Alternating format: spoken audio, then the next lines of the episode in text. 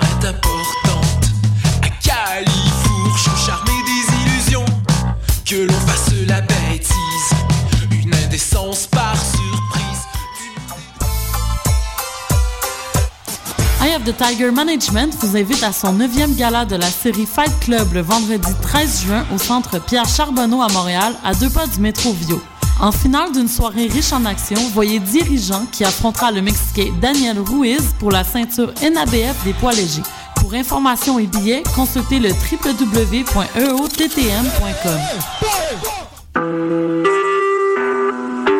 Vous écoutez Choc pour sortir des ondes.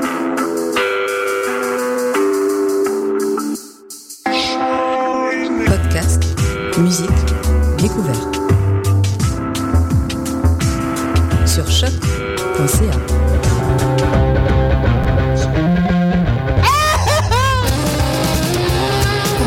livres de jambon.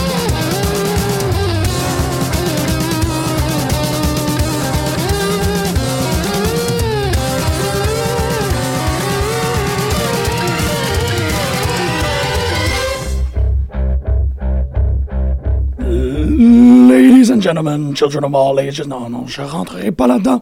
Bonjour et bienvenue à tous à cette nouvelle édition de Pute de lutte. Une édition en singles aujourd'hui, car euh, Greg est euh, présentement en train de faire euh, tout, euh, tout en son pouvoir pour rendre tout le monde heureux et euh, Costa est loin dans le monde d'une démocratie euh, active. Donc aujourd'hui, une édition euh, simple et unique. Euh, en fait, je, je serai tout seul à faire de la radio et euh, ça m'attriste. Ça m'attriste beaucoup. En fait, surtout après euh, la semaine dernière qu'on a eu à manquer parce qu'il y avait tellement de luttes. Donc cette semaine, euh, c'est ça tombe pas bien, pas du tout. En fait, ça tombe jamais bien de, de, de, ne pas être un, un groupe complet. Mais on a énormément de choses à aborder parce que la dernière, les dernières deux semaines ont été à la fois très euh, il y a eu énormément d'incidents, mais il y a aussi quand même beaucoup de place à la discussion.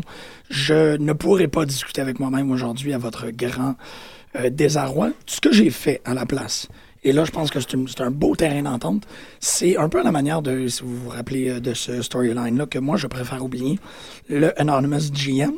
Ce que j'ai décidé de faire, c'est que j'ai ouvert mon Facebook ici en ondes et advenant que Costa ou Grégory veulent commenter sur ce que j'ai dit, par exemple, si je dis des balivernes ou s'il y a des opinions plus déployées à faire, je vais leur laisser la tribune pour pouvoir euh, discuter de, euh, de, de leurs opinions, en fait, de pouvoir aborder leur- leurs opinions.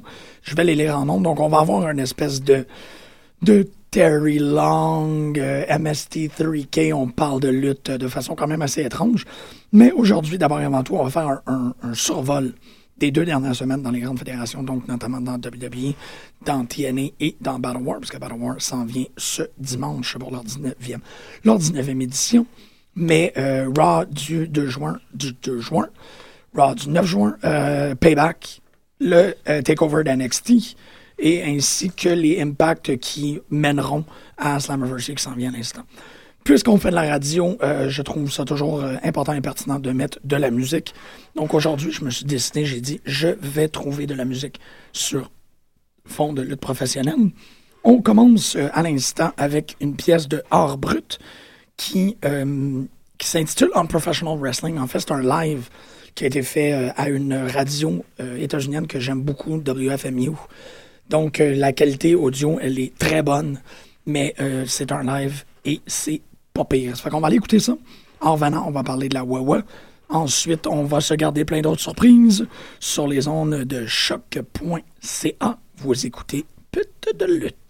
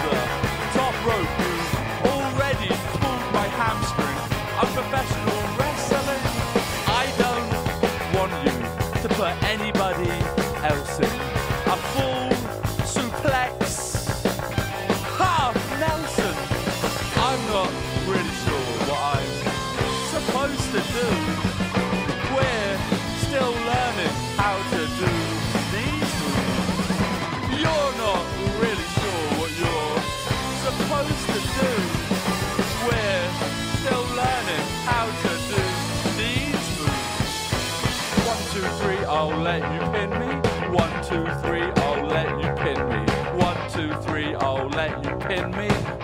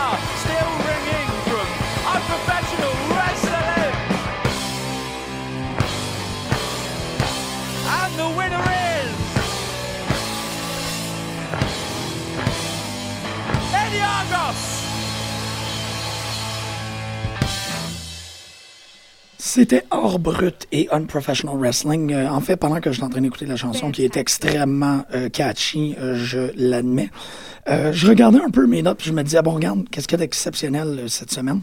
C'est qu'on peut faire trois blocs, fait que c'est ce qu'on va faire.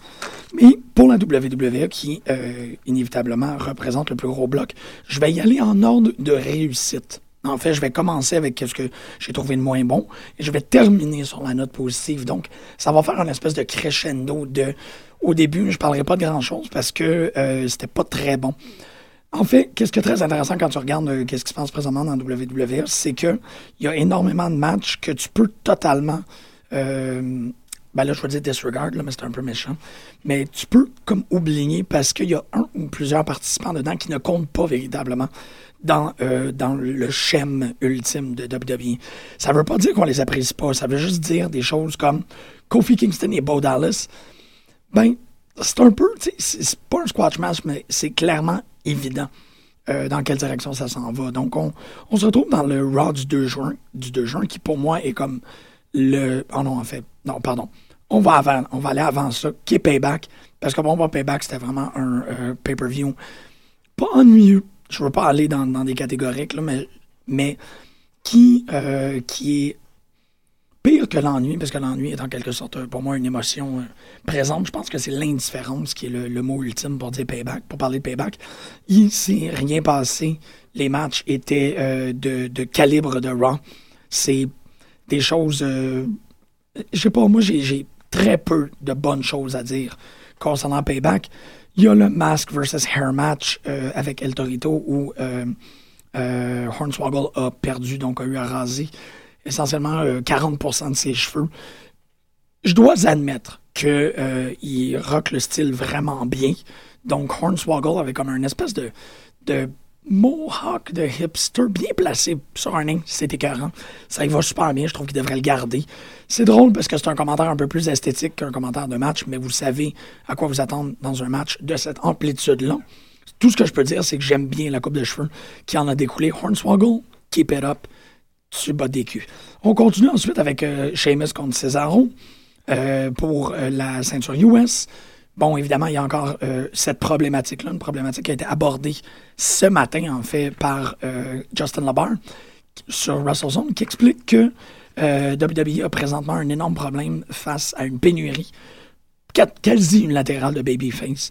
C'est très intéressant parce qu'il fait une espèce de petite vignette de deux minutes où il explique que dans le récit héroïque, le récit que, l'on suit euh, par rapport au personnage, le face, en gros, si on peut dire, il y a toujours un moment de, d'association qui se fait par rapport au babyface. Le babyface, c'est la personne que tu veux euh, que tu veux qu'il gagne. En fait, you root for that character. Puis, euh, ben, c'est essentiellement la base de Rocky, on, on se trompera pas. Et Justin Barr souligne le fait qu'il n'y a présentement aucun babyface. J'en parle maintenant parce que, bon, Sheamus et Cesaro sont deux très, euh, sont potentiellement deux très importants babyface, continuellement en train de les retenir. C'est la même chose qui se produit avec euh, Barrett. C'est très euh, déconcertant de voir à quel point est-ce qu'on est en train de retenir ces personnages-là et on est, on est essentiellement en train d'empêcher la foule de les acclamer. Donc, ils peuvent pas les cheer vraiment. Notamment, bon, on en a déjà parlé à l'émission, par le fait que, que, que Paul Heyman est avec Cesaro. Donc, on l'empêche de tout faire. Greg a très bien explicité ça quand il racontait que l'épithète King of Swing, ça devrait aller avec une sorte de jovialité, mais là, on l'empêche de faire le Big Swing, puis on empêche que les gens l'appellent King of Swing, parce que ça fait de lui un, un face clair et évident. C'est pas ça qu'on veut faire. Fait qu'il y a vraiment ça avec Sheamus, puis il y a vraiment ça avec Cesaro. On les met ensemble. Ça fait un match qui est malheureusement un peu subpar. C'était pas mauvais, pas du tout. Mais euh, pour deux personnes de ce calibre-là, en fait, c'est ça. Sheamus contre Cesaro, c'est pratiquement un, match rêvé. Donc, quand on le voit euh, si bas dans la carte, premièrement, ça fait qu'il n'y a pas vraiment de hype, il n'y a pas vraiment de pump. On voudrait voir ça en main event pour que ça puisse se dérouler sur comme 25 minutes avec des, des broke kicks des European uppercuts qui partent de partout. C'est pas tout à fait ça, que ça qui a été livré. Sheamus euh, conserve la ceinture. Ensuite, on tourne à une, euh, une compétition par équipe. Cody Rhodes et Goldust contre Curtis Axel et Ryback. Ryback seul gagne. Euh, S'en découle quelque chose de très intéressant dans l'édition du 2 juin de Raw, où Goldust admet et dit à Cody Rhodes, nous devons nous séparer, tu mérites un meilleur partner que moi.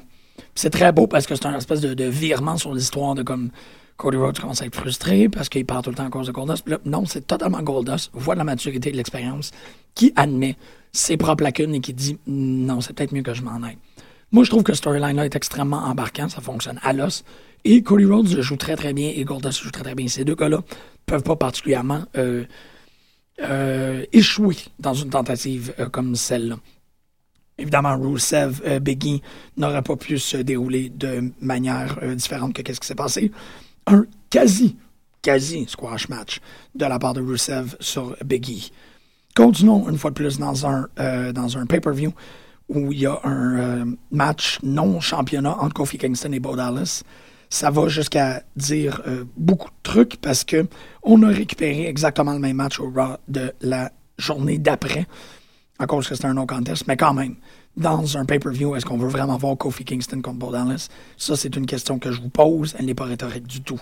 Rob Van contre Bad News Barrett, on revient encore avec le même problème des babyface. Bad News Barrett est joué comme un heel, mais il est ultra apprécié par les gens. Donc, on est continuellement en train de le, retenir, de le reculer, de l'empêcher, de le cock-block. C'est épouvantable. Il y a une cape maintenant, ça fait qu'il y a tout ce qu'il a besoin pour partir, parce que tout le monde le sait, la cape euh, a été ben, elle n'a pas été instaurée par Austin Harris, mais elle a été ramenée par Austin Harris avec grande réussite. Maintenant, Bad News a une cape, fait qu'il n'y a aucune façon qu'il ne peut pas réussir. Il est extraordinaire. Ils l'ont mis contre Rob Van Damme, qui est euh, essentiellement un... En fait, est-ce que vous connaissez les petits anneaux qu'on met autour des coupes de vin pour s'assurer que c'est la nôtre? Moi, j'ai l'impression que c'est ça, Rob Van Damme, pour le moment. On le met ici et là, on s'en sert une fois de temps en temps dans des parties. Et quand on arrive à une édition où il n'est pas présent, on ne le remarque pas, pantoute. Continuons avec le Last Man Standing match, euh, Bray Wyatt contre John Cena. Évidemment, Bray Wyatt avec euh, Luke Harper et Eric Rowan. On a déjà vu ce match-là, je pense qu'on l'a vu sept fois maintenant, euh, avec euh, aucune, enfin, très peu de variations. Ceci étant dit, j'ai bien aimé le match. Je veux quand même pas dire que tout payback était inintéressant. Les matchs étaient pas mauvais, mais comme je vous dis, sans véritable envergure ni dénouement intéressant. En fait, on, ne clôt pas du tout qu'est-ce qui se passe entre, entre euh, Wyatt Family et John Cena. Continuons. Paige, Alicia Fox. Paige gagne. Alicia Fox est encore frustrée. On la verra frustrée pour les semaines à venir. S'en suivra Evolution contre The Shield, qui est un match, je pense, qui est déjà essentiellement oublié, parce que l'édition de Raw du 2 juin, et là, je continue ma progression lente vers euh, la qualité, si on peut dire, euh, dans le monde, euh, dans l'univers de WWE. On arrive au 2 juin, c'est le le Rock suit le pay-per-view, donc essentiellement, on est supposé d'avoir des retombées concernant l'événement. On a très peu de ça. On a juste une espèce de switcheroo. On met Sheamus et Rob Van Dam contre Cesaro et Bad News Barrett. Encore un match qu'on veut voir, parce qu'on veut voir Cesaro, Bad News et Sheamus dans un même ring. Match euh, amusant. Enfin, ça, ça, ça tient la route. J'ai quand même bien apprécié. Mais euh, comme vous pouvez le voir euh, par le teneur de l'émission, j'ai beaucoup de misère à commenter les matchs à moi tout seul. C'est le genre de truc que j'ai besoin d'une notion d'expertise. Donc, clairement, la voix de Costa et aussi la voix euh, passionnée et débridée de Greg. Je peux vous donner un, espèce d'aperçu général, mais j'aimerais pas que vous m'en rigueur par rapport à l'analyse très, cla- très claire des matchs. Je connais mon rôle dans l'émission et c'est vraiment plus à observer les storylines. C'est clairement qu'est-ce qui me fait le plus triper. Ça et Bobby Lashley. Mais on va revenir tantôt. Comme je vous disais, on fait un rematch Kofi Kingston-Bo Dallas. Un des faits saillants, c'est le fait qu'on a enfin euh, assumé le nom du finisher de Bo Dallas, le Bulldog. Je suis super correct avec ça, je trouve ça extraordinaire. J'aime bien aussi la teneur, euh, espèce de poster inspiration de, de, de job euh, d'entreprise déprimante. Toute cette idée-là du Bow Leave, moi, je, ironiquement embarque à l'os. S'en suivra euh, encore, je parle du Raw du 2 juin, John Cena contre Kane. Intéressant, sans plus. Los Matadores contre euh, Drew McIntyre et Heath Slater. Bon, on l'a assez vu, ce match-là, malgré que j'aime toujours la présence, j'aime toujours un peu 3MB dans mon Raw. Euh, une des affaires que je trouve très intéressante par rapport à tout ça, c'est que on a euh, deux tag teams présentement qui ne participent pas du tout au tag team division. Et en quelque sorte aussi, le tag team division n'existe plus. Donc on met Los Matadores et 3MB d'un côté et on dit, ben vous autres, vous êtes classe à part concernant la, ceinture, parce que la ceinture, c'est les Usos, puis elles défendent pas contre personne. Donc, essentiellement, et même, tu vois, j'inclus euh, Rybackson aussi, qui ne sont plus, ne, ne sont, ne sont plus, non, non plus, excusez, là, c'est le, c'est là, ça faisait deux fois non, j'étais tout mélangé. En fait, tous les tag teams, si on les mettait ensemble, on aurait une division, mais on a très euh, aisément et aptement isolé les tag teams dans des storylines où ils n'ont pas vraiment à lutter un autre tag team.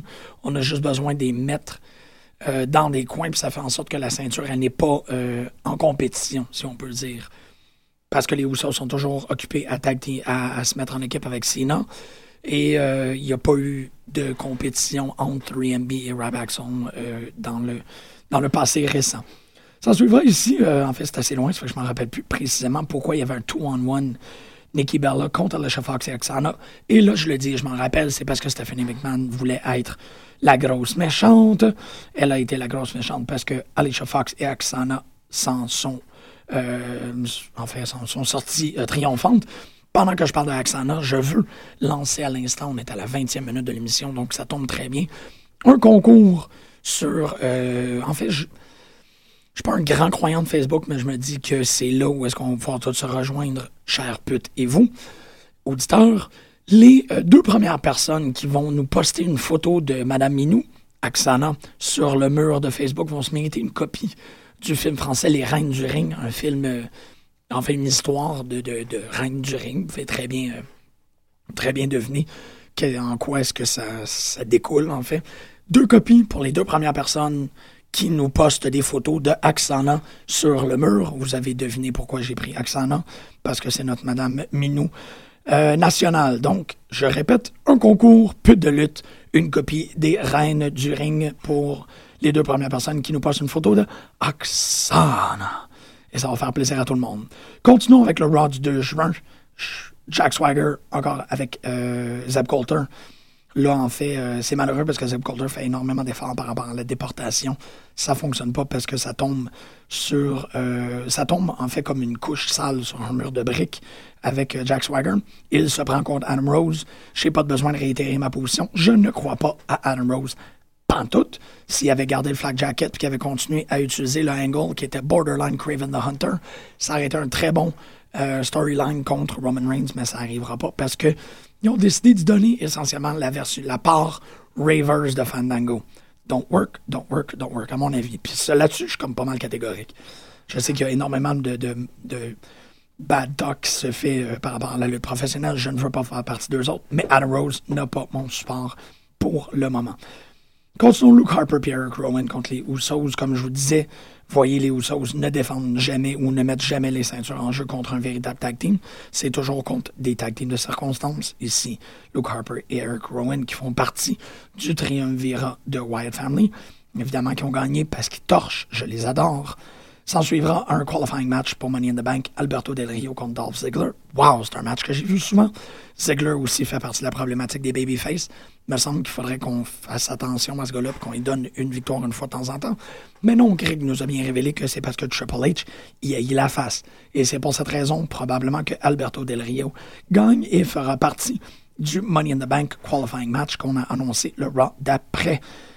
Donc, euh, c'est ici, dans la partie de Raw, où il y a la révélation Cody Rhodes Goldust, à laquelle je parlais avant. Goldust décide de s'improviser, en fait, de trouver des meilleurs partners. Il, euh, sa coquinerie, si on peut dire, avec Sin Cara, je ne sais pas pourquoi il a fait ça, mais ça arrive de même. Ryback et, Cur- et Curtis Axel remporteront la victoire. Ryback Axel victorious. Le show se termine sur euh, un événement qui, à mon avis, aurait dû clore Payback, mais bon, c'est pas comme ça que ça s'est passé. On a eu euh, l'inévitable disruption du groupe Shield, notamment avec la trahison de Seth Rollins. Oui, Seth Rollins qui est devenu essentiellement la, wild card dans le jeu de Triple H. Il est achetable, il assaillit Roman Reigns et euh, Dean Ambrose de coups de chaise et inclus, si on peut dire, ou est annexé au euh, domaine d'Evolution. C'est vrai, j'ai totalement oublié que Blutista avait donné sa démission au début du show. C'était quand même très très bien fait. Il a comme juste quitté, il est parti. Une fois de plus, comme je racontais avec Costa, je trouve ça un peu dommage parce que je commençais à trouver que Bat- euh, avait un peu trouvé sa place. En fait, c'est une place qu'il qu'il trouve euh, de manière, je ne veux pas dire récalcitrante, mais euh, il a trouvé exactement le lieu où il devait être. C'est un maçon, il est en costume flamboyant, puis ça fonctionne très très bien. Fait que moi, je suis comme super correct avec ça. On continue avec euh, le Raw du 9 juin, en fait le Raw de hier, qui était pas mauvais en fait. Le Raw était vraiment pas mauvais, il y avait des très très bons matchs. Storyline-wise, c'est encore là où il y a les grandes, grandes, grandes lacunes. Euh, on a commencé, bon, en fait, on a euh, enlevé, on a vacate le titre euh, du Undisputed Heavyweight à Daniel Bryan. Donc maintenant, le- la ceinture n'appartient plus à personne. Ah oui, c'est vrai, ils ont renvoyé Nikki Bella en- pendant, dans le processus. Mais bon, ça aussi, c'est un storyline qui est beaucoup plus. que j'ai oublié, donc que que j'ai omis. Je l'ai oublié plus que je l'ai omis, donc euh, je reviendrai pas là-dessus pour le moment. Mais en fait, là, on, rit, on dit bon, Daniel Bryan n'est plus champion, Bella n'est plus, ne fait plus partie de la compagnie, ils ont tout fait ça pour rien. On fait un qualifying match, je pense que ça va être quatre personnes qui vont se battre dans un ladder match à Money in the Bank. C'est euh, Sheamus, Randy Orton, puis je m'en rappelle plus, mais ça va revenir tantôt, Cesaro et une autre personne qui a été nommée, mais que Randy Orton, Sheamus, Cesaro et quelqu'un d'autre, malheureusement. Ah, et Alberto Del Rio. Euh, vous m'excuserez, j'en ai parlé euh, il y a à peine 30 secondes, mais je l'ai oublié. Sheamus Bad News Barrett, c'est un super bon match. J'ai beaucoup aimé voir ces deux gars-là euh, go at it comme, comme des, des chiens de paille. C'était. Euh, S'en est suivi Rusev contre Zack Ryder. J'avais totalement oublié. En fait, c'est intéressant parce que c'est Lana qui, qui prend, on l'a déjà dit assez souvent, prend tout le spotlight, mais présentement, elle est d'autant plus enragée parce que là, elle continue à, euh, à alimenter la furie autour de son client, notamment avec une éloge plus que poétique du euh, grand Vladimir Poutine. Curtis Axel et Ryback contre Goldust et R-Truth. Encore beaucoup de misère avec un match comme ça parce que Goldust est euh, un très très bon euh, euh, dramat ben pas dramaturge en fait, c'est un thespian, c'est un homme qui joue très très bien le rôle, mais quand tu le mets avec R-Truth, ça peut pas mener à grand chose d'intéressant. En même temps, tu empêches Curtis Axel et Ryback d'aller directement vers les ceintures. Donc, il nous dit, pendant ce temps-là, oui, parce que mon commentaire au complet peut être mis en sommaire par Nibedebede. C'est un peu comme ça que je me sens. Devrait devenir une expression courante ici à Pute de lutte. The Usos s'en suivra dans, au Raw du 9 juin. The Usos contre Fandango et Damien Sandow. Euh, encore, dans la dernière phrase que je viens de dire, il y a euh, comme 16 problèmes. The Usos, comme je vous disais, qui ne défendent jamais leur ceinture.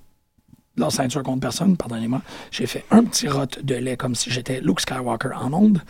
Le deuxième problème, c'est qu'on a Fandango qui est présentement dans une histoire, euh, un triangle amoureux. Ça, Là-dessus, il n'y a absolument aucun problème, mais ça l'empêche de faire un match jusqu'à la fin parce qu'il est continuellement interrompu, soit par Leila, soit par, je me rappelle plus de son nom. Et le troisième problème de 16, c'est le fait qu'on ne sait tellement plus quoi faire avec Damien Sandow qu'on l'a mis dans un One Piece couleur peau et on l'a rendu euh, un danseur, euh, en fait un, un performeur contemporain, fait de la danse contemporaine. Il se promène essentiellement comme le propriétaire dans euh, Big Lebowski. Damien Sandow n'est pas du tout ce type de personnage-là. Il a beaucoup trop d'orgueil pour commencer à faire des choses comme ça. Je trouve ça dommage parce que c'est anti-character. C'est plate, puis ça fonctionne pas. Je trouve ça plate, puis ça fonctionne pas. Fait que euh, The Usos gagne clairement parce qu'il y a de la discorde entre euh, euh, le ballroom dancer Fandango et le danseur interprétatif qui est Damien Sandow. The Usos, comme je vous l'ai répété que je répète une autre fois, ne défendent pas leur ceinture. Et s'en suivra un match qui est encore plus euh, ininspirant que les deux autres matchs d'avant de Bo Dallas. Bo Dallas contre Xavier Woods. Je ne sais pas s'ils ne veulent pas que Bo Dallas euh, atteigne une forme de crédibilité, mais ils continuent à le faire euh, wrestle contre des gars qu'on voit une fois aux quatre mois. Donc, Xavier Woods, euh, qui suit euh, une tradition un peu funestre de, de, de match euh, de jobber. Fuck it, c'est un jobber. Tout ça pour dire, ça nous permet quand même de voir les vignettes de Bo Dallas, qui, je le répète, m'inspire énormément. Suivra Rob Van Dam contre Cesaro, qui est un match correct. On a bien aimé ça. Page contre Alicia Fox. Là, ici, Page, en fait, je ne sais pas si vous avez remarqué, mais il n'y a absolument aucune forme d'appréciation pour Page qui est manifestée par la foule. Alicia Fox, elle, ben, a fait, euh, a fait perdu à cause qu'elle a donné un, coup de boule à Axana. Et là, je parle d'un coup de tête euh, inadvertant. Donc, elle se frustre. Page part, conserve la ceinture. Et Alicia Fox euh, procède à nourrir euh, Axana de popcorn de force. Donc, c'est borderline psychosexuel foodie. Qu'est-ce qui est en train de se passer dans le ring? Ça a l'air de plaire à certaines personnes, mais je ne sais pas si ça plaît aux gens parce qu'il y a de la bouffe ou parce que Page n'est plus dans le ring. Ça, c'est à vous de décider. Continuons avec euh, Jack Swagger contre Santino Marella pour la, comme je vous dis, la tradition de gens qu'on voit pas à Raw, euh, qu'on voit à Raw seulement une fois ou trois mois. Santino, bon, Zeb Coulter qui amène sa pancarte, déporte Marella. Moi, j'ai aucun problème avec ça. Je le trouvais bien sympathique quand il était serveur sur Saint-Laurent. Mais j'ai aucune idée qu'est-ce qu'il fait là. Euh, c'est du comedy relief, ça servait pas à grand-chose. Et ça n'a pas donné un match exceptionnel. Au final, le match euh, d'exception, si on peut dire, pour la soirée, c'était Dean Ambrose, Roman Reigns et John Cena contre la famille Wyatt. Enfin, de la diversité, parce que ce n'était plus John Cena contre John Cena et les Usos contre la famille Wyatt, mais maintenant contre The Shield, qui est un autre tag team qui ne participe pas, ben, en fait, il est peut-être tôt quand même, mais qui ne participe pas du tout à euh, la division de tag team, chose qu'on devrait réparer à l'instant, mais on ne sait pas combien de temps que ça va prendre. Tout ça Raw était euh, agrémenté, agrémenté dans le bon, le bon mot, le bon terme pour le moment, était agrémenté de très très bons matchs. Ben pas très, non, non, non, non, non, non, non. Pardonnez-moi, je dois calmer mon enthousiasme radiophonique. C'était des bons matchs, c'était des meilleurs matchs que Payback, c'était des meilleurs matchs que le Raw du 2 juin, mais euh, ce n'était pas encore totalement enlevant. Tout ça a amené énormément, en fait, potentiellement, bon, avec euh, Seth Rollins qui fait partie d'Evolution, là, l'idée aussi que Ric Flair a euh, éclairé tous ses, euh, ses tests médicaux, donc il peut revenir en compétition. Là, on se dit qu'il va avoir un Four Horsemen aussi. Qui dit Four Horsemen dit aussi rumeur des Four Horsewomen. Euh, une rumeur qui a brisé hier, en fait, that broke through les quatre four, les four horsewomen de la UFC.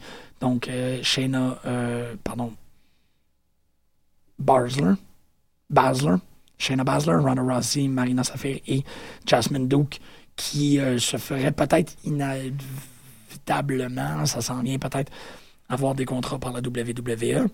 Ensuite, Kevin Steen, qui a été signé pour un contrat avec la NXT. Euh, je pense que c'est Costa qui a fait le jeu de mots et il le mérite amplement. NXT s'en vient. Et ça m'amène à, euh, en fait, le, grand événement, si on peut dire, ou qu'est-ce qui a le plus fonctionné dans l'univers de la WWE dans les deux dernières semaines, c'est le takeover de NXT. C'était très, très bon, sauf, vous m'excuserez, Adam Rose versus Camacho, qui était, euh, à mon avis, potentiellement un dark match qu'ils ont décidé d'intégrer dans la grande, dans la grande soirée. Adam Rose, comme je vous dis, il n'y a rien euh, qui fonctionne, à mon avis, avec lui, sauf le fait que les gens sont continuellement en train de crier parce qu'il y a du monde qui bat son clown. Moi, je trouve que le deuxième degré de cette phrase-là, elle est euh, délicieuse. Stop beating my clown. Oh my God, he hit the clown. Somebody save the clown. C'est très beau. Je trouve ça le fun quand c'est, parsemé comme ça dans les conversations de lutte. J'adore. Continuons avec The Ascension qui, euh, comme je l'ai déjà dit, fonctionne avec moi dans l'optique que c'est un duo qui euh, ont sa place dans le grand panthéon de Mortal Kombat. Ça fonctionne à l'os. Je suis pas correct. Contre local qu'on voit plus souvent, mais j'aime beaucoup. Et Callisto, qui lui aussi porte le cas très fièrement, évidemment, c'est Ascension qui gagne. S'en suivra les trois grands matchs, en fait, parce qu'on a eu trois super bons matchs à NXT TakeOver. Et je sais que NXT, c'est souvent le spectacle qu'on écoute en fin de semaine. En fait, on, suit tout. On suit Raw, SmackDown et clairement Main Event. Et on finit avec, avec NXT. Mais là, le takeover vaut véritablement la peine d'être- écouté pour les gens qui aiment les matchs. Et si je vais me permettre, de- je vais me permettre de commenter les matchs parce que Sami Zayn et Taylor Breeze, moi, Tyler Breeze, je, n'y croyais pas en tant que lutteur. Je trouvais que c'était un, un personnage très, très bien rodé qui attirait l'œil, qui attirait l'attention et l'enthousiasme, mais il a fait un super bon match contre Sami Zayn. Ça tenait la route à l'os. C'était super enlevant. J'ai beaucoup, beaucoup aimé ça. Pas trop de... de de- c'était pas trop spot monkeys. Tout le monde était très bien placé au bon moment. On a bien diversifié le champ de compétition. Il y a personne qui a pris le dessus dans une discipline. Magnifique. Tyler Breeze a vraiment euh, démontré sa versatilité et malgré que vous connaissez mon opinion, je ne veux pas qu'on le monte à Raw à l'instant. Je trouve qu'il est très bien pour euh, remplir le trou qui reste à NXT avec le départ de Rusev et de, Bo Dallas. S'ensuit le match, je pense, dans le dernier mois, ça a été. C'est le match qui, va avoir éclipsé tout le reste. En fait, j'échangerai euh, les six heures d'écoute que j'ai fait dans la dernière semaine pour ce match-là seulement. Charlotte contre Natalia, c'est une surprise pour tout le monde. Le match féminin, écrasant, hallucinant, un match de soumission, beaucoup de mat time, de l'intensité. Ces deux femmes-là se sont poussées euh, à des niveaux qui n'étaient plus. euh, en fait, tu ne peux pas feindre ce niveau de compétition-là. Ils étaient au sommet de leur forme, c'était de l'athlétisme, ils se sont bien rencontrés au sommet, très belle communication. En fait, il y avait aussi ce- cette valeur historique-là parce que, bon, évidemment, Natty était accompagnée par Brett et Charlotte était accompagnée par Rick. Donc, tu avais ces deux hommes-là qui ont aussi historiquement, ben, en fait, Ric Flair a été euh, outrageux sur la, a été outrageux concernant euh, Bret Hart. Il le déteste. Bret Hart est vraiment plus clairement apte à être capable de prendre ça avec euh, diplomatie. Mais il y avait ce sous-texte-là qui était présent. Charlotte Natalia, alimentée par de l'histoire, égaler ça en intensité, comme je vous dis, de l'athlétisme, une volonté de donner un bon match, de monter un bon match avec une histoire, avec un va-et-vient, une très belle euh, dialectique. C'était magnifique. Charlotte s'en sort gagnante. Euh, et la nouvelle euh, NXT Women's Champion. C'est quand même important parce que dans NXT, il y a une Women's Champion et dans WWE, il y a une Divas Champion. Et vous pouvez clairement faire la différence euh, dans les deux sphères de compétition. Charlotte épuisée au final, Nari aussi. C'était juste très très beau à voir. Si vous avez un match à écouter, c'est clairement celui-là. Il tient en haleine et il est quand même assez long, je pense, comme 22 minutes. S'en suivra aussi le copain Natty Neidhart, le mari, je pense même, Tyson Kidd contre Adrian Neville, qui donne un match brillantissime, un peu plus dans les airs à cause des aptitudes des deux lutteurs en question. Tyson Kidd, ben en fait, Adrian Neville qui défend sa ceinture contre Tyson Kidd. Tyson Kidd qui donne une très très belle performance, mais qui ne réussit pas à devenir le prochain champion de NXT. Encore un très bon match. Mon, euh, ma soumission finale, si je peux vous dire, si vous avez à écouter quelque chose, commencez avec euh, Takeover, ensuite le Raw de cette semaine, ensuite le Raw de la semaine d'avant et finissez avec Payback. Parce que Pay- Payback, les Payback, pardonnez-moi, les Timbits sont juste assez pour que vous puissiez avoir une bonne idée de, qu'est-ce qui s'est passé.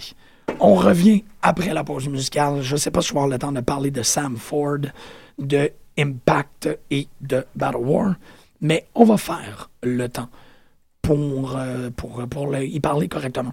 La prochaine chanson, en fait, je pense que ça mérite, la- ça vaut la peine de d'en parler parce que c'est une chanson tribute qui a été euh, écrite pour un monsieur qui s'appelle Gordon Sully.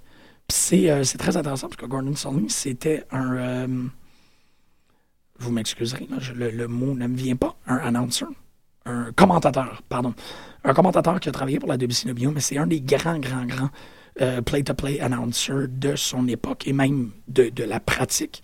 C'est drôle parce que euh, aujourd'hui même, je lisais un article, je pense qu'il est sur Bleacher Report, euh, écrit par Mark Madden, qui s'intitule Color Commentary is Dead.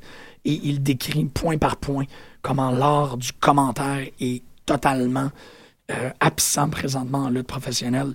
Il va même jusqu'à dire que qu'est-ce qui se fait de mieux en color commentary, c'est euh, Corino à ROH, mais que c'est quand même pas parfait.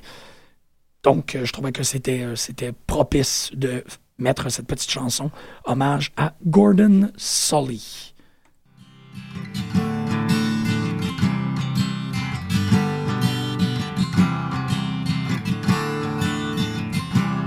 I'll buy a round for Gordon solely 'cause he brought the world to me.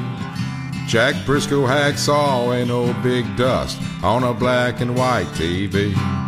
Could put an arm bar or a sleeper on my sister by the time that I was three. I'll buy a round for Gordon solely. He brought the world to me. I'll buy a round.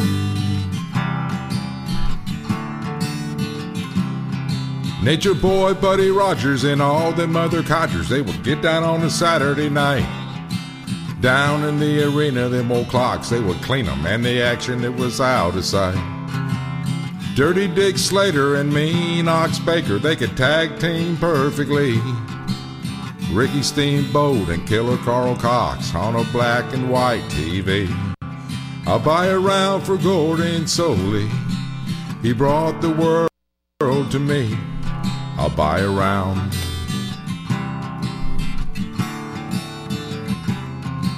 A figure four or a crossover hold, it was Gordon calling all the moves. Superstar Billy Graham, you could like him, you could hate him, he was out there getting all the booze. Dirty Dick Slater and Mean Ox Baker, they could tag team perfectly.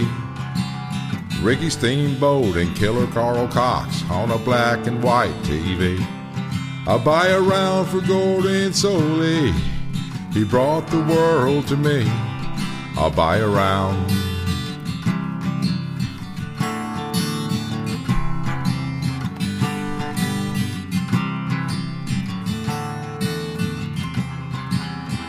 Whether you like it or you don't like it, you better learn to love it. You better learn to live with it. It's the best thing going. Today. Woo! Now we go to school. Jack Briscoe hacksaw and old Big Dust on a black and white TV. Could put an arm bar or a sleeper on my sister by the time that I was three. I'll buy a round for Gordon solely. I'll buy a round.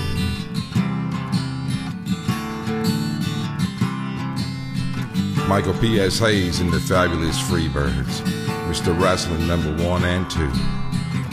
The Mongolian Stomper, the Missing Link, Mark Maniac Lewin, the Taskmaster Kevin Sullivan, TA. I'll buy a round for golden solely. He brought the world to me. I'll buy a round.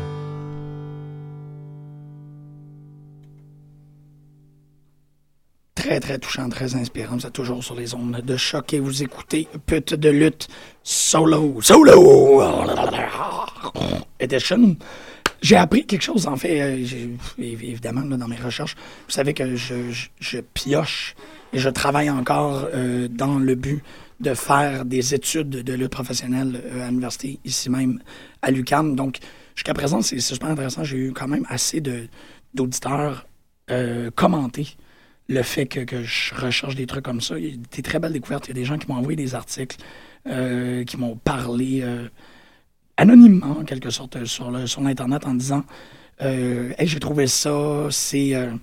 je sais que la lutte professionnelle est étudiée, par exemple, dans cette université. C'est très intéressant. Je suis rendu d'autant plus enthousiasmé par, par le fait. c'est quelle université aussi? C'est à MIT, en fait, qu'il y a un, dans Comparative Media, il y a, un, il un- cours qui se donne sur la lutte professionnelle et qui est donné par un monsieur qui s'appelle Sam Ford, qui a écrit énormément d'articles pour les gens qui seraient intéressés euh, euh, à regarder un peu un corpus euh, de quoi ça a l'air des recherches en, en lutte professionnelle. Puis un des articles que j'ai lu récemment, c'est Excellence of Execution, Vince McMahon's Incorporation of Expose into Fiction. Très bel article d'à peu près 5 pages, si je les compte. 6. 6. 6 pages, mais c'est double interlingue, ça fait que c'est à peu près le temps euh, d'un caca. Il euh, fait un- une très belle euh, dissertation sur l'idée que Vince McMahon, dès le moment du Montreal Screwjob, a fait avancer ou a muté la lutte professionnelle à tout jamais en intégrant les dirt sheets dans, ben, en fait, en intégrant qu'est-ce qui se passe backstage dans l'histoire. Et a fait essentiellement qu'est-ce que Vern Gagné n'a pas réussi à faire, parce que Vern Gagné euh, a, a conservé le titre très longtemps et a même mis son fils euh, champion de, de- de sa, sa propre fédération, la NWA. Mais euh, il n'a jamais utilisé ça correctement comme, comme vecteur d'histoire. Tous les gens savaient qu'il était champion parce qu'il était le propriétaire et tous les gens savaient qu'il était champion, que, que son fils était champion parce qu'il était propriétaire. Mais ils n'ont jamais enclenché ça dans le récit de la lutte. Et euh, Sam Ford, dans son article, explique que euh, si on on prend le documentaire Wrestling with Shadows et qu'on l'observe de façon critique, on est capable de voir le master plan, si je peux utiliser cette expression-là, c'est un peu étrange, mais on peut voir se, se créer cette forme de récit autour de l'intégration de Mr. McMahon comme une figure fictive jusqu'à faire de lui le plus important vilain de la WWE. Ça a été, euh, ça a été intronisé récemment à- dans euh, WWE Countdown, qui est une des émissions top 10 de, du WWE Network. Network. Euh, mais c'est vraiment euh, un, très bel article qui, qui travaille euh, pièce par pièce ces moments-là. Ils font euh, évidemment un, un- il fait un recap sur les événements qui ont mené à la confrontation Hart-McMahon, l'implication de, de Shawn Michaels, et ainsi de suite. Mais il aussi regarde le grand panorama, comment la WWF à l'époque a réussi à faire de ce moment-là, non pas un moment scandaleux pour la compagnie, mais un moment de pure heel value. Et c'est ce qui, à la vie de M. Ford, a permis à la WWF de surpasser, d'outrepasser WCW à l'époque parce que les gens euh, à WCW étaient encore en train d'opérer au niveau fictionnel premier niveau. Fait que tout ce qui se passe, c'est très. C'est l'histoire de la lutte. Il n'y avait pas vraiment de, de, de mise en scène de la réalité intégrée à l'histoire. On, on savait, bon, avec les Outsiders, puis la NWO, on connaissait un peu les dynamiques, mais encore, c'était pas totalement mis en fiction et régurgité, si on peut dire, dans le ring. La même chose qui se passait avec Vince Russo et Eric Bischoff. Tous des gens qui se disaient euh, mécontents, mais qui n'ont pas totalement euh, utilisé ça de manière euh, narrative. C'est vraiment le Montreal Screwjob qui est devenu le gros point saillant de l'histoire de la lutte professionnelle. Fait qu'un petit article que je vous conseille euh, par la bande comme ça. Un autre truc que j'ai découvert vraiment cool, c'est une affaire qui s'appelle Canvas to Canvas. Puis je vais le, le sacrer aussi sur le, sur le mur euh, de Facebook. C'est un homme qui fait des peintures euh, qui fait des toiles de lutte professionnelle et qui, cette semaine, a fait quelque chose, a fait une, très belle œuvre des Wyatts. Fait que ça fonctionne très bien, canvas to canvas. Je vous encourage à aller regarder les œuvres de ce cher peintre. Maintenant, nous sommes rendus à ben, Impact. Mais là, ce que je disais au début de l'émission, en quoi est-ce que je progressais vers la qualité, on va exclure Impact. Ce n'est pas de mon propre opinion, puis là, bon, mon opinion est défendable dans la mesure que je suis le seul qui parle ici présentement. Donc, s'il y a quelqu'un qui veut me contredire, je vous souhaite bonne chance. Vous avez juste à être comme Costa sur Facebook à l'instant et me crier des bêtises. Mais c'est pas arrivé encore. Euh, moi, pour le moment, la- l'affaire que j'aime le plus à propos d'Impact, puis je vais être très positif par rapport à ça, c'est le fait qu'on dirait pratiquement que Impact se moque de soi-même. Puis ça, c'est devenu très, très clair avec euh, le comportement de, Ken Anderson.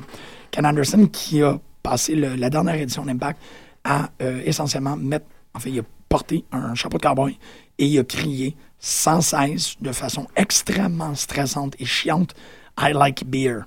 J'ai trouvé ça extra- j'ai trouvé ça très intéressant. J'allais dire exceptionnel, mais c'est pas tout à fait le cas. Je trouve ça intéressant parce que ça, ça met déjà en scène Impact comme étant conscient de la futilité ou des, de leurs propres lacunes. Ils savent que James Storm, la seule chose qui, euh, qui, qui le représente en tant que personnage, c'est le fait qu'il aime la biance. Fait que là, Ken Anderson s'attaque à ce personnage unidimensionnel-là qui est James Storm. Fait qu'il y a, puis là, je veux pas aller trop loin là-dedans, mais il y a un méta-commentaire, il y a un commentaire sur la lutte, notamment sur la lutte d'Impact qui se fait, puis ça, je commence à trouver ça le fun. Tu sais, l'idée que Willow est devenu non pas Jeff Hardy et non pas la première incarnation de Jeff Hardy quand il commençait la lutte, mais l'homme le plus imprévisible de la lutte. Ça fonctionne. C'est un espèce de commentaire sur la carrière complète de Jeff Hardy. On arrive à faire un personnage avec tout. Il est imprévisible par le fait qu'il est euh, un, performeur qui met son corps sur la ligne à tous les matchs, mais il est aussi imprévisible parce qu'il a déjà fait des euh, shows en état d'intoxication et d'intoxication sauvage, un point tel qu'il aurait pu être dangereux pour lui et pour les autres. Il est imprévisible aussi parce qu'il n'y a personne qui s'attendait au turn de, de Willow. Fait que j'aime beaucoup ce personnage-là qui est moins un clown et plus un commentaire sur Hardy lui-même. C'est comme si Impact s'était donné le, le rôle ingrat, si on peut dire, pas 100% réussi, mais un rôle euh, métaconscient, c'est ça que je veux dire. Il sait qu'est-ce qu'il est en train de faire, il est totalement au courant et il est sans scrupule quand vient le temps d'émuler et de copier de façon cheap un, euh, un storyline de la compétition, notamment qu'est-ce qui s'est passé avec Daniel Bryan et EY, mais ils ont fait quelque chose avec EY. Ils ont continué, ils n'ont pas eu la malchance de WWE, leur champion est encore euh, apte à, compétitionner, mais ils ont fait quelque chose, puis ils ont, assumé. C'est là où je commence à modeler un peu plus, à mettre la main à la pâte à cette théorie-là du méta. C'est qu'ils sont, euh, sont au courant. Ils ont fait un cheap Evolution, ils ont fait un cheap Authority avec euh, MVP, The Lash et Kenny King, mais ils le savent. Puis ils le savent avec, euh, avec beaucoup de brio, ils s'assument énormément, puis ils le font avec le sourire en coin. Je regarde tout présentement, puis je me dis, c'est drôle, c'est bien amené. Euh, Robbie, Jesse Goddard et DJZ, c'est tellement cool. Très, très belle. Oh man, j'ai oublié de l'amener. Je voulais tellement l'amener. Puis je vais le mettre la semaine prochaine. Petite vignette où les Bromans sont en train de parler de tout et de rien dans le, dans le backstage. Et il y a un moment où DJZ se tourne à, euh, à Robbie et dit T'as pas l'air d'être dans ton assiette. Puis Robbie fait Dude, c'est le clown. C'est le clown. J'ai juste peur du clown. Puis ça fonctionne très très bien avec. Il y a des petits moments comme ça. Notamment les moments où Gunner et Shaw sont en train de jouer euh, aux cartes dans, euh, une, dans une cellule capitonnée. Et qu'on on, met des indices en filigrane où on suggère le fait que Sam soit télépathe et soit capable de lire dans les pensées et, euh, capable et, ultra conscient de son environnement, ce qui pousse dans la direction du métacommentaire. J'ai trouvé ça écœurant. Euh, mais en tout et pour tout, c'est pas le meilleur des spectacles. C'est juste un spectacle très amusant à, euh, à défaire. C'est là où ce que je j'ai beaucoup plus de plaisir à repenser à Impact qu'à écouter Impact.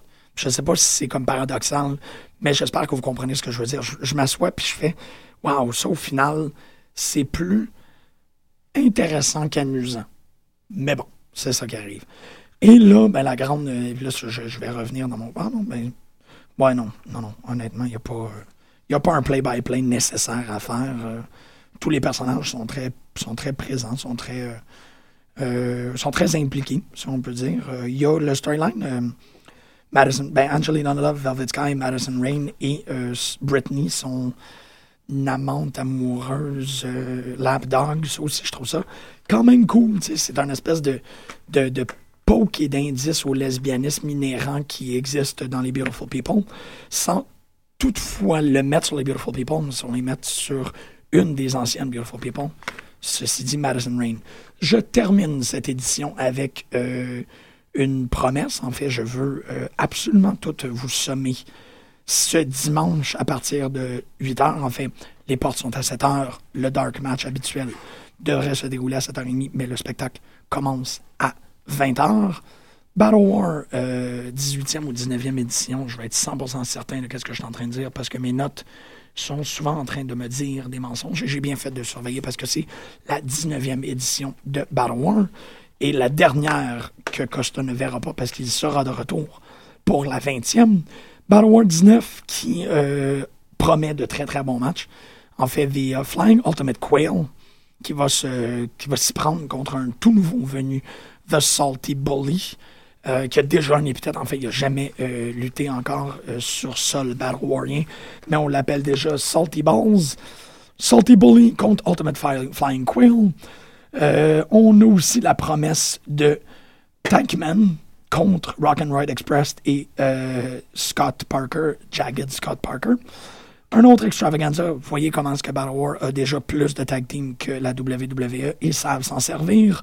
Super Smash Brothers contre El Tabarnak de team. El Tabarnak qui, est- juste... Il n'y a pas assez de sacre pour euh, décrire qu'est-ce qui... Qu'est-ce, en commun. Je les aime. Pour la première fois aussi, une confrontation Speedball Mike Bailey qui, euh, pour les gens qui ne suivent pas Battle War, est euh, présentement dans une ascension sublime. Speedball, depuis les trois derniers euh, événements Battle War, est en, amélioration constante et exponentielle. Il est pas meilleur à chaque fois. Il est immensément. Il prend des bons de, de, de, de, de, de- de- d'aptitude, si on peut dire, à chaque édition. Speedball qui se prendra contre Big Magic, Shane Matthews, accompagné clairement de la magnifique Olivia. Big Magic, qui pour l'instant, c'est seulement, euh, ben, en fait, avant euh, son, euh, sa rupture avec son partner, il était euh, beaucoup plus présent, mais pour le moment, les deux, derniers, les deux dernières éditions, on l'a seulement vu se prendre contre des dames. Donc, Speedball devrait être une compétition féroce. Et finalement, le main event annoncé, Dirty Box Belmar, notre champion résidence, contre The Peacock Dalton Castle, qui fait partie des Elements of Destruction, si je me rappelle correctement de, de leur nom. C'est euh, un tag team qui n'avait pas pu euh, se présenter. Euh, en fait, ils s'étaient-tu présentés ou ils s'étaient pas présentés? Je me rappelle plus correctement. En fait, il y avait eu. C'est-tu? Bon, ben regarde, je veux vraiment pas aller dans toutes les directions par rapport à ça, mais le main event, Dirty Bucks Balmer contre Peacock, Dalton Castle, ça risque d'être. Ça risque de brasser à la cage. Ne vous inquiétez-vous donc pas là-dessus. Je pense que je vais terminer en musique. Parce que ça va faire du bien et parce que je commence à avoir chaud en dessus du collet. Je suis très content d'avoir été des vôtres aujourd'hui pour cette édition de de lutte. On va aller en musique, on va aller écouter euh, David Robert Bridge avec euh, une pièce hommage à Mutsuharu Mishawa, qui est un lutteur japonais, et s'en suivra une pièce d'un groupe qui sera présent au Swanee di Popolo cette année. Perfect Pussy de leur album, de leur album Say Yes to Love. On va aller écouter Driver, mais on commence avec David Robert Bridge. Chers auditeurs, je réitère mon invitation. Il y a un concours sur le mur de Facebook de de lutte. Les deux premières personnes qui me postent une photo de Oksana se euh, mériteront le prix d'une copie de Reine du Ring, le film français sur la lutte professionnelle féminine. Et la semaine prochaine, on se revoit en grande forme, beaucoup d'humeur. On va clairement parler de Slammiversary. On va aussi parler de, des résultats de Battle War 19.